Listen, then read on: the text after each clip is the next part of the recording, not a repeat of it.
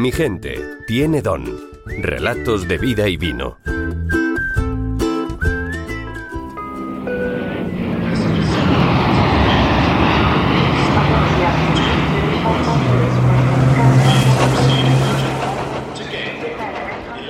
Viajan por todo el mundo con el vino por bandera. Aeropuertos, estaciones o coches variados son escenarios habituales para ellos.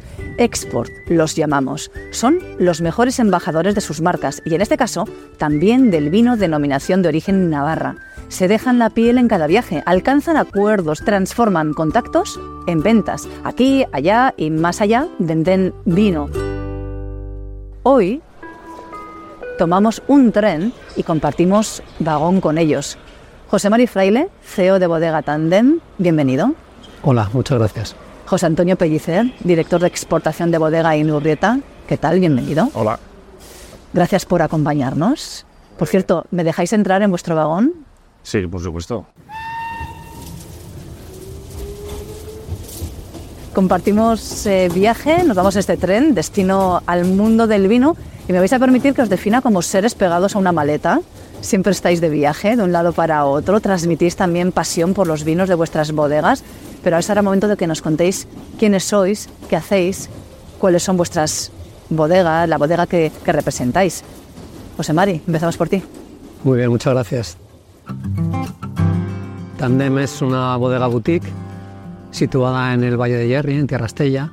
Es boutique porque solamente somos tres personas, con lo cual te puedes hacer una idea del tamaño que, tiene. Estamos en pleno camino de Santiago. La bodega es un edificio muy bonito, en, en hormigón, semienterrado, para trabajar con una filosofía de mínima intervención. Está orientada al norte, con el valle enfrente de la bodega, que es precioso. Es un valle muy bonito, el Valle de Yerri. Esta es la zona en la que las sierras de Urbasa y de Andía cierran la denominación por el noroeste. Es un lugar fantástico y después de muchos años en el sector, en el mundo del vino, mi socia Alicia, enóloga y yo decidimos lanzarnos al vacío en algún sentido y en 2003 empezar un proyecto propio que llamamos Tandem porque somos dos socios promotores, pero que a mí me gustó porque no sabía que Tandem era una palabra latina y Tandem en latín significa por fin. Entonces, por fin, en su momento decíamos cumplimos un sueño, pero después de 20 años sigo diciendo que estamos cumpliendo o intentamos cumplir ese sueño porque es un trabajo sin duda de, de a largo plazo. O sea, que vives inmerso en un sueño constante. Sueño continuo, la verdad que sí. Bodega Tandem, es José Mari, nos vamos ahora contigo, José Antonio, Bodega Inurrieta.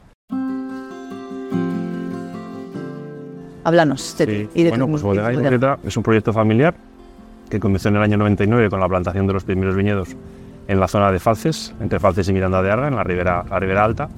Y bueno, y, y los- las primeras añadas fueron 2001-2002. Yo llegué a Navarra, aunque mi madre es de Navarra, yo llegué a Navarra al mundo de la exportación del vino en el año 2001, precisamente de la mano de José Mari, que fue jefe, compañero, mentor, hasta que me dejó por su proyecto de tándem. Y luego en 2004 pues bueno, me incorporé a Bodega Inurrieta. Tenemos 260 hectáreas en propiedad y unos 13 vinos aproximadamente. Entonces, en esencia, eso es lo que es físicamente Inurrieta, pero sí que es verdad que nosotros en cuanto a bodega nos gusta transmitir pues sobre todo unos productos y unos vinos que sean fáciles de disfrutar, fáciles de beber y que sobre todo pues bueno den buenos momentos. ¿no? Nuestro lema suele ser un placer en todos los sentidos. ¿no? Y eso es un poco la idea que tenemos siempre en mente y donde gira prácticamente todo en, en la bodega. Y vosotros intentáis conquistar al más en todo el mundo para que beban vuestros vinos. ¿Cómo lo hacéis? ¿Cómo son vuestras vidas? Yo creo, en mi caso son dos partes, ¿no? Una está la parte del, del viajante y del feriante, ¿no? De feria en feria, y luego está la otra parte, bueno, que también es importante, pues en cuanto a parte de administración, seguimiento de clientes, búsqueda de clientes, que eso es mucho trabajo, sobre todo de, vamos a decir, de oficina, ¿no? Entonces hay una época en la que estamos pues, con la maleta a cuestas, que suele ser pues de febrero, marzo, abril. Luego, después del verano, que pues, cuando bueno, nuestros clientes suelen intentar eh, bueno, organizar ferias y demás, y a las que acudimos nosotros, sobre todo pues, para, para, para anclar un poco más emocionalmente a ese cliente. Y luego está pues, la época del verano, la época de diciembre, enero, en la que bueno, estás planificando, estás en contacto, pues, estás siempre en contacto con todos los clientes, pero sí que es verdad que bueno, pues tiras mucho de correo electrónico, de emails, de informes. Luego está la parte de las subvenciones, que también nos toca, Uf. nos toca hacer, que esa es una auténtica locura. Y es eso, las dos partes, ¿no? Por la parte más administrativa, como si dijéramos, y luego la parte más que nos gusta, que es la, de, la de viajar y la de, y bueno, y la de salir al mundo.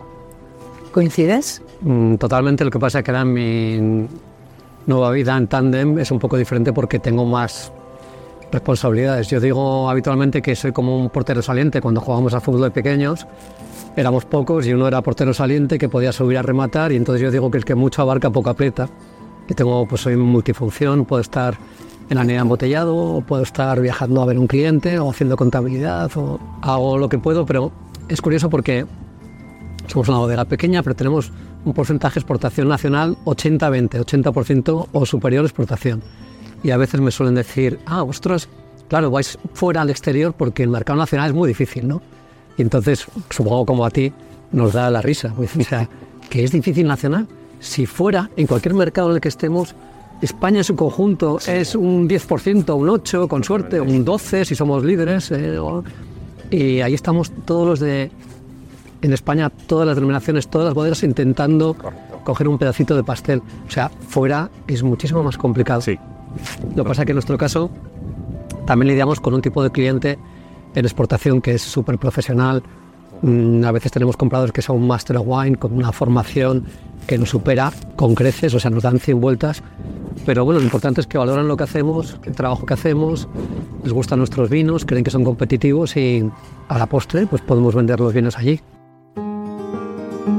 ¿Cómo conseguís conquistarles? Está claro que la, parte más emocional es el estar con el cliente y el estar allí in situ. ¿no? Eh, a veces se consigue por ferias más o menos internacionales, citas que no puedes evitar, pues con el caso de Provine en Alemania y ahora se está poniendo de moda la de, la de Francia, eh, eh, muchas veces bueno, pues Barcelona Wine Week, etc. Pero sí que es verdad que hay veces que, bueno, que hay países que te interesan y que ellos a veces no, no acuden a las ferias, con lo cual pues te toca hacer la maleta y, bueno, y buscar pues, una serie de distribuidores, ¿no? apoyándote quizás en en la oficina comercial de España ¿no? como punto de referencia. Y luego a partir de ahí, pues bueno, es, es mandar emails, mandar muestras, por supuesto, eso es fundamental. Al final vendemos un producto y lo tienen que probar y catar. Y luego la idea es eso, lo, mejor es el estar con las personas, ¿no? el, estar allí, intentar anclarlos emocionalmente de alguna manera. Es lo más difícil, porque como dice bien José Mari, fuera es, es muy difícil vender fuera, es sobre todo para empresas pequeñas y medianas como la nuestra. ¿no? En ese sentido, Dices que el contacto personal es imprescindible y es realmente muy valioso, pero claro, estamos hablando de personas de países muy diferentes, de culturas muy diversas. ¿Cómo hacéis y cómo habéis hecho para impregnaros de la cultura de los países que visitáis? Hoy en día con redes sociales, con internet, con, con el cine, lectura, pues al final también porque llevamos en esto mucho tiempo. Yo empecé en el año 92 probablemente a viajar, entonces son muchos años. Entonces no, no es muy complicado, aparte que hay que ir un poco también con, con el escudo bajado y que sea lo que Dios quiera, ir con educación y, y con humildad y, y, aprender. O sea, es un poco sumergirte un poco en el terreno y, ser flexible. ¿Más escuchar que hablar? Escuchando y...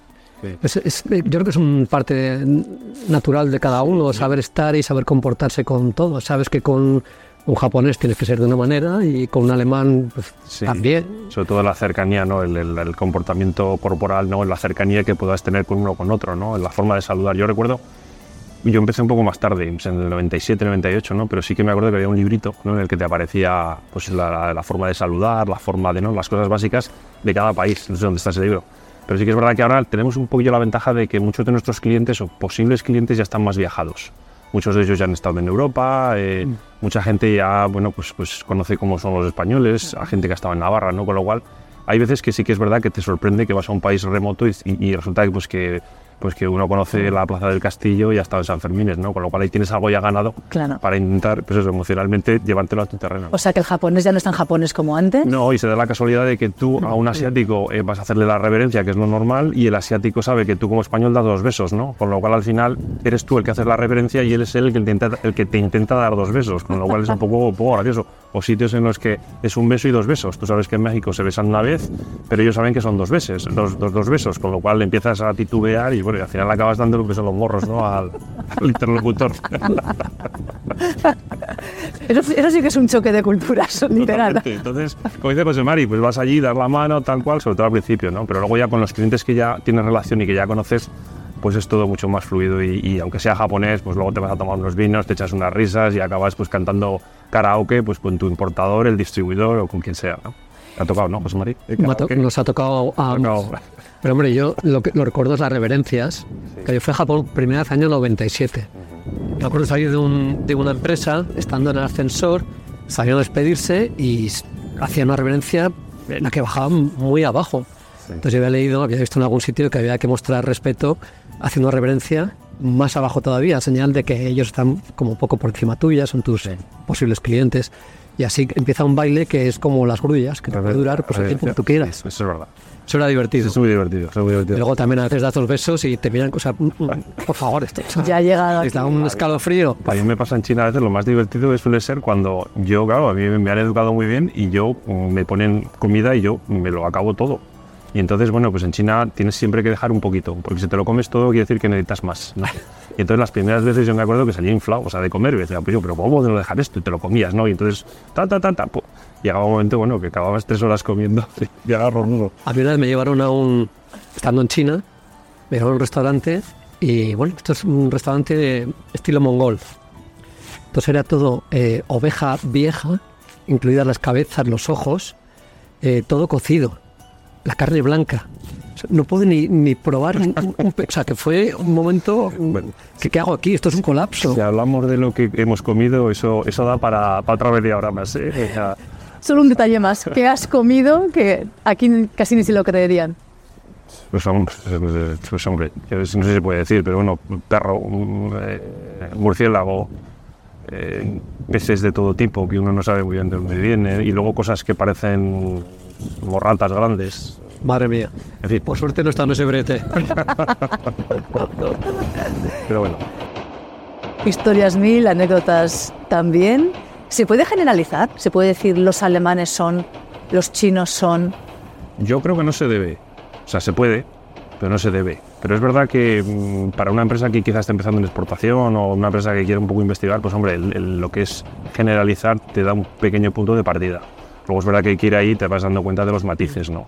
Entonces no es correcta, correct- eh, políticamente correcto, pero sí que a veces bueno, te viene muy bien para de alguna manera afinar un poco el tiro. Decir, bueno, pues voy a ir a este país, eh, los vinos que se beben son así, así, así, lo que les gusta a ellos son esto, esto, esto, y bueno, pues con cuatro o cinco nociones sí que eres capaz de decir, bueno, pues yo creo que esto es lo que puede encajar. Luego vas allí y bueno, no o, aciertas algo o no tiene nada que ver, ¿no? Pero bueno, sí que, ya te digo, se puede, pero, pero no se debe. Creo que un poco ayuda porque hay veces que pegarte contra un muro pues no tiene mucho sentido. O sea, yo, por ejemplo, no sé tu experiencia particular, pero coreanos, es que no hay quien, quien les entienda. No sabes realmente qué quieren, no te dan información. no- Entonces, es mejor no esperar mucho porque lo que llegue pues será un regalo.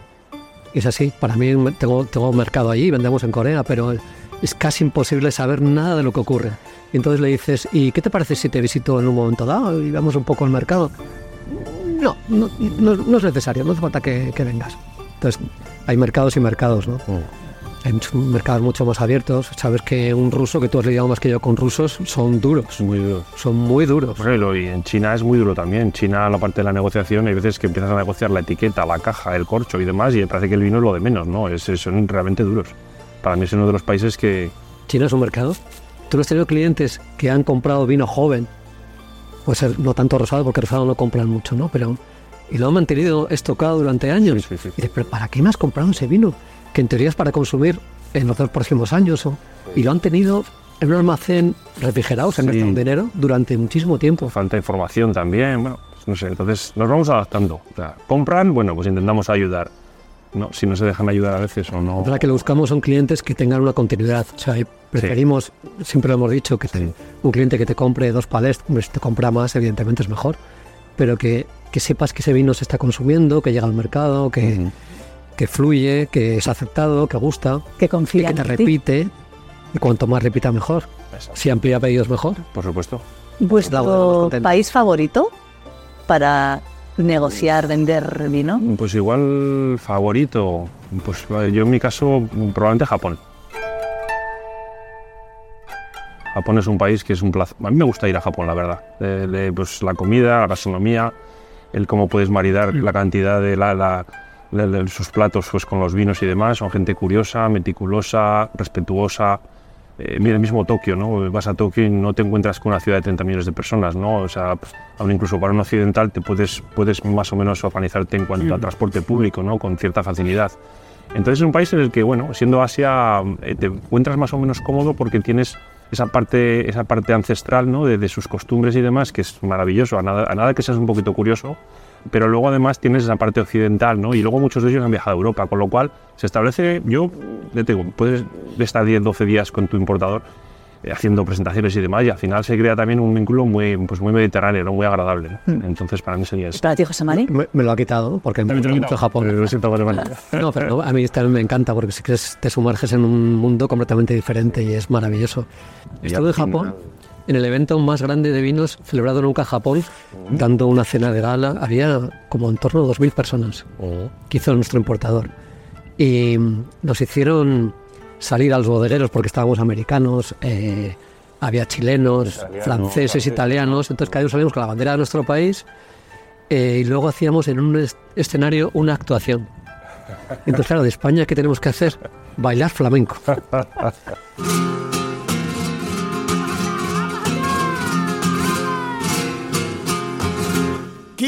Volar. Bueno, baile flamenco. Baile flamenco. tú. Joder, hay que verlo. eh, Bueno, sobre todo taconeando. Eso en Instagram. Taconeando. No había Instagram, entonces, o al menos allí no. Suerte tienes. Y por suerte una chica de Ribera del Duero tenía bastante arte. Gracias. Y Me dejaron una tela de lunares y ahí más o menos sacamos adelante un catalán, la de Ribera del Duero de Valladolid eh, y un navarro. Sacamos una actuación un poco penosa. Lo que pasa que luego nos dimos cuenta cuando acabó toda la cena de gala, nos hicieron eh, hacer un pasillo, como, en- como en el fútbol cuando ha ganado la copa al equipo contrario. Y empezaron a salir los japoneses que salían en un estado absolutamente eh, Como etílico. cercano. Y nos daban la mano todos, nos daban, hacían su, Rever- su, su reverencia, gracias. Eh, nos, nos abrazaban, estaban totalmente cocidos, pero fue algo impresionante, un evento Sí. único. Sí, Yo, o sea, no es tu caso obviamente, pero te hacen, a veces, eh, a- a- cuando pasas ese, ese momento iniciático, la verdad es que te hacen sentirte muy bien, muy a gusto. Hay que elegir otro país, tenemos que elegir otro, porque Japón los dos no puede ser. ¿A ti te gusta Estados Unidos, no, José Mari? Sí, me gusta Estados Unidos. Hombre, también a veces te gusta un mercado, Sí, te gusta te gusta como la país. cultura. A ti también te gusta Estados Unidos, que has vivido allí. viví ahí muchos años. Te gusta como país, pero luego lo que es nuestra labor y es, es muy complicado. De hecho, yo creo que será de los más complicados que hay. Aun teniendo distribuidores, el país yo creo que más complicado que hay en estos momentos. Lo que pasa es que los retos nos gustan. Sí, O sea, conseguir un estado nuevo es, es maravilloso. sí, pero luego el mantenimiento que hay, todo ese tipo, toda la, la cantidad de inversión que hay que hacer ¿no? para, para mantenerte, para, para crear esa rotación, para que luego te vuelvan a pedir. O sea, realmente para empresas como las nuestras, yo creo que en mi caso por lo menos es complicado. Es complicado porque hace falta una cantidad de dinero, de inversión, de, de- de- de presencia humana que es, que es realmente brutal. ¿no? Es duro, pero es bonito.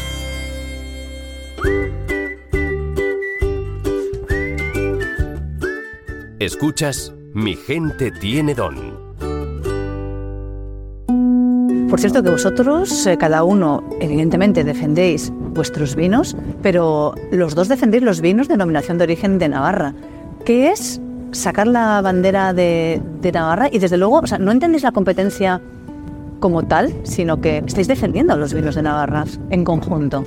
Escuché una vez a un bodeguero que conocemos ambos que, que decía en el año 92, cuando estas cosas ni se hablaban y pensábamos que había que pegarse codazos y ser más que el otro. O sea, que la competencia no está en la puerta de al lado. No somos competencia ni mucho menos. Cuanto más alta vaya esa bandera, cuanto más suene Navarra, cuanto más presencia tengamos en los mercados, en las cartas de los restaurantes, en los lineales, nos va a ir mucho mejor a todos. Es que es así totalmente. O sea, que a veces se nos olvida. Somos un poco humanos al final, ¿no? Y, y me parece importantísimo que, que le vaya bien al vecino, porque seguro que también me irá bien a mí. Entonces, cuanto mejor le vaya al vecino, mejor. Estoy- Aparte que tengamos nuestro aprecio personal y nos queramos mucho, pero Por supuesto. No, yo estoy de acuerdo. Al final vas a países un poquito más lejanos y es verdad que, que bueno, pues te, te, te, te- gusta ver que ha venido pues, José Mari o tres o cuatro bodegas de Navarra y al final pues haces piña y acabas cenando en, yo que sé, en China, en Japón, en 40.000 sitios. Y al final vas un poco también representando ya no solo lo que es el vino de Navarra, sino luego también todo lo que envuelve al vino, ¿no? Porque al final es verdad que como hablamos del anclaje emocional, eh, al final, bueno, ¿no? te dicen siempre con el neuromarketing ¿no? que tienes cinco segundos para que una persona se decida si le gusta algo o no. Bueno, pues que luego a partir de ahí pues tienes que empezar a hablar pues, de, de gastronomía, de geografía, de turismo, de lenguas, de costumbres, etcétera, ¿no? Entonces, ¿qué, qué vas a decir? ¿Que, ¿Que, yo lo mío que está en Falces es que somos diferentes al resto? Pues no, pues ya hablas de la región y demás, ¿no? Yo para mí, yo creo que eh, lo que más eh, difícil es, es muchas veces la competencia, muchas veces es el propio vino local.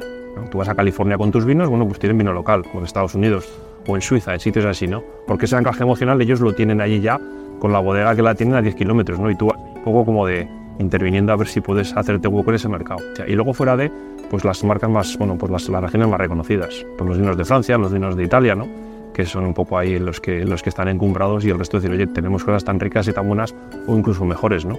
Y además probablemente a, a precios muy interesantes, pero que sobre todo, bueno, pues la relación ya no precio-calidad, que a mí eso no me gusta, ¿no? sino la de, la de calidad-placer, yo creo que estamos ahí arriba. Pues esto que no solamente vendéis vino, sino que vendéis origen. No hay otro sector que lleve el nombre Navarra tan como bandera como el vino navarro. Porque claro, este, el señor se sienta en una mesa, la persona en una mesa, en su casa, con una botella y puede tener curiosidad por ver dónde está esa bodega, qué región es.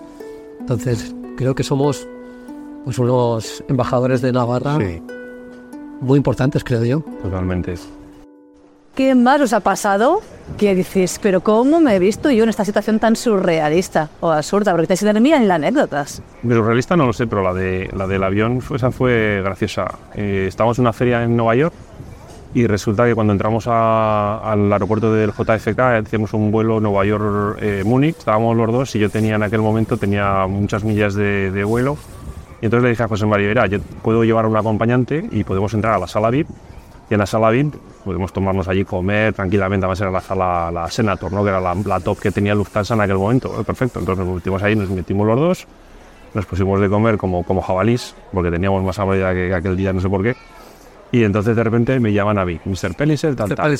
Y entonces yo le dije, uy, digo, mira, cuando me llaman, igual hay overbooking, y entonces igual me mandan a business, aunque yo siempre compro en economy, ¿no? Pues eso eso somos también muy, muy económicos. Yo te dije, ojalá tengas suerte. Ojalá tenga suerte, me alegraré por ti. Perfecto. Entonces, cuando llegué abajo, en la persona de recepción dice, sí, bueno, pues le hemos pasado a business. Ah, perfecto, genial. Dice, y su pareja eh, también le, puede, le puede acompañar. Claro, yo pensaba en mi mujer y digo, no, si mi pareja no está aquí. Dice, ¿no ha entrado usted con Her, Her Fraile? Digo, sí. Dice, ¿No es su pareja? Digo, "Eh, por supuesto. Somos pareja desde hace tiempo. Entonces, subí y le dije, José Mari, has tenido suerte Dame un que nos vamos, que nos vamos en, digo, dije, si hay que darnos un besito para quedar. Pero no hemos entrado en business, así que así que bien, ¿no? Y entonces fue un vuelo pues, muy agradable porque luego, claro, como hablamos con, hasta con las puertas, pues el sobrecargo se hizo medio amigo antes de empezar con el avión y hablando que éramos de la, ¿te acuerdas? De la bodega, el vino y tal, y "Ay, tenemos una lista muy interesante en la clase business. Y nos sacó pues eh, siete vinos tintos y luego pues algún vino blanco y, y dos champans. Y estaba en la lista. Dijo, pues nos encantaría probarlos todos, pero entendemos que bueno, pues hay que elegir uno o dos, ¿no? Bueno, el, el vuelo es largo, si queréis podéis probarlos todos. Así que yo creo que los probamos todos, le dimos otra segunda vez y luego creo que alguna más, ¿no? Entonces, fue el a las dos horas habíamos acabado ya con media bodega de Lufthansa. Vaya pareja. Y, y luego dormimos toda la noche Qué rica, ¿no? como dos angelitos, porque esto se hacía, se hacía cama. Qué maravilla. Sí, en business hacía súper cómodos, así que Y yo antes os preguntaba si cómo llevabais el ser competencia, resulta que sois pareja. sí, por eso, sí. La verdad que fue entrañable. ¿Y alguna más, José Mari, que nos quieras contar?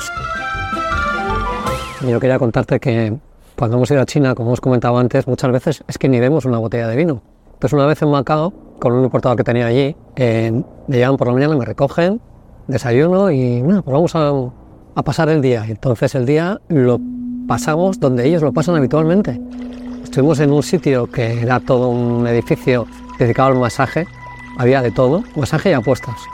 Entonces ahí hicimos eh, un, masaje con agua fría, masaje de cabeza, masaje de pies, eh, comida, eh, luego vapor, eh, luego masaje de espalda. Eh, ¿Esto qué es? Es todo el día aquí metidos. Entonces cuando ya salimos de allí para ir a cenar, a un día muy completo, dice, no, no, pero así no podemos irnos.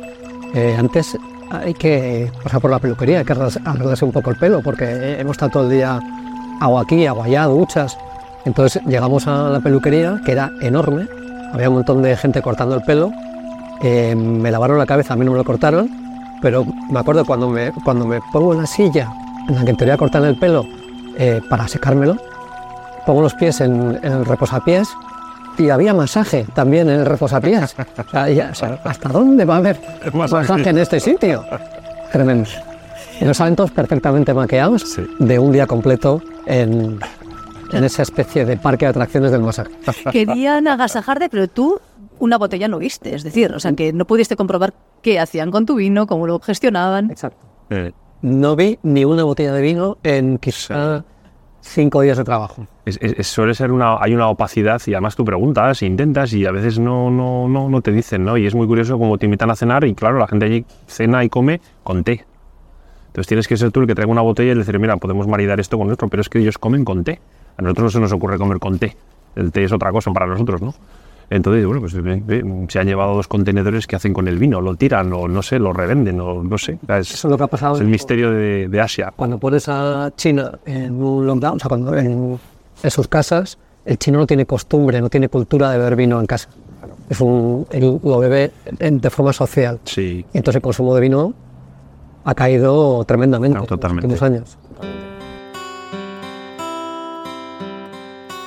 Tenéis que pelear con muchos, eh, muchas cuestiones que además que pasan en cualquier punto del planeta. Quizá alguien nos escuche y quiera seguir vuestros pasos y salir al amplio mundo a exportar. ¿Qué consejos le daríais? perseverancia o constancia, paciencia, ¿eh? porque esto no es esto, esto es algo que, que a nosotros que llevamos ya más de 20 años todavía seguimos y seguimos y seguiremos. Y luego, pues no sé, quizás eh, un poco de empatía también. A veces es sobre nosotros, sobre el vino, sobre nuestra zona y hay que a veces también un poco escuchar qué es lo que ellos quieren o qué es lo que quieren hacer con el producto y cómo, cómo lo quieren utilizar. Muchas veces el vino es un, es un objeto de regalo, muchas veces. Y dices, bueno, ¿esto cuándo se va a beber? ¿no? Porque, porque es un objeto de regalo más que de consumo. ¿no? Y luego a veces también igual un poco de, de autocrítica. ¿eh? Pues el vino de Navarra es lo mejor que hay, es, es fantástico y bueno, súper orgullosos. Pero bueno, pero también hay que a veces ajustar ciertas cosas a ciertos mercados, ¿no? Y oye, pero esto es lo que hay, esto es lo que se tienen que beber. Bueno, pues igual sí o igual no. A veces se puede hacer, a veces no, ¿no? Quizá añadi- añadiría también humildad, También. porque Mucha. siempre te parece que la hierba del vecino está más verde que la tuya. Eso es.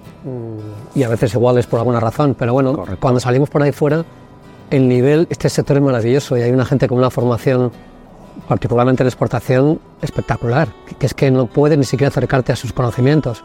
Entonces es mejor no pretenderlo, saber que lo tuyo es una propuesta, que si estás allí es porque a ellos les ha gustado y, y aprender. Estamos todo el día aprendiendo Sí, Y defenderla. y defenderlo. claro, Hay que creer en Navarra a muerte. totalmente. Somos, un- somos una tierra maravillosa. Así es. Hay un libro de Shakespeare, Trabajos del amor perdido.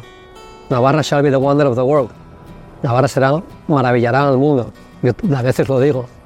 También digo que estamos en el Camino de Santiago, la bodega está en pleno Camino de Santiago, y que eso era el Internet de la época.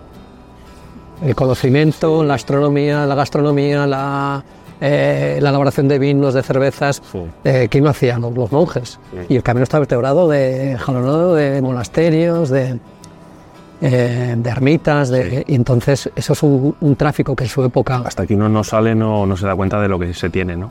O sea, el que tengas un desierto y bosques en dos horas de trayecto, pasando por clima mediterráneo, continental, montañoso, etcétera, pues eso, yo no sé si habrá zonas en el mundo que sean así, pero Es que es eso... curioso que cuando salimos nosotros, creo que tú también, apenas hablamos de San Fermín, por ejemplo, que a todo el mundo... por ejemplo, Igual es para ubicarte que estamos en Pamplona, que es la capital, ¿no?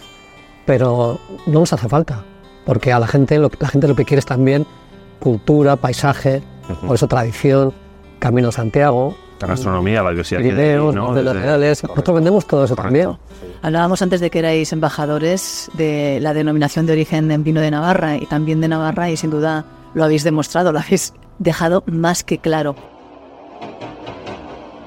José Mari Fraile, CEO de Bodega Tandem, José Antonio Pellicer, director de exportación de Bodega Inurrieta. Ha sido un auténtico placer, hemos llegado al destino, ya se nos para el tren, pero seguro que para coger otro, o un avión, o no sé, un tuk-tuk. El aquellos tuk-tuk en. Tailandia, sí, son curiosos también, sí. Un overcraft. Exacto. Son muchos viajes los que os deparan. Gracias por haber compartido este con nosotros. Un placer. Un placer enorme. Hala, seguimos. José Mari. Seguimos. por vosotros. Muchas gracias. Has escuchado Mi gente tiene don, podcast de relatos de vida y vino. Mi gente tiene alma, pasión, amor por el vino. Mi gente tiene don.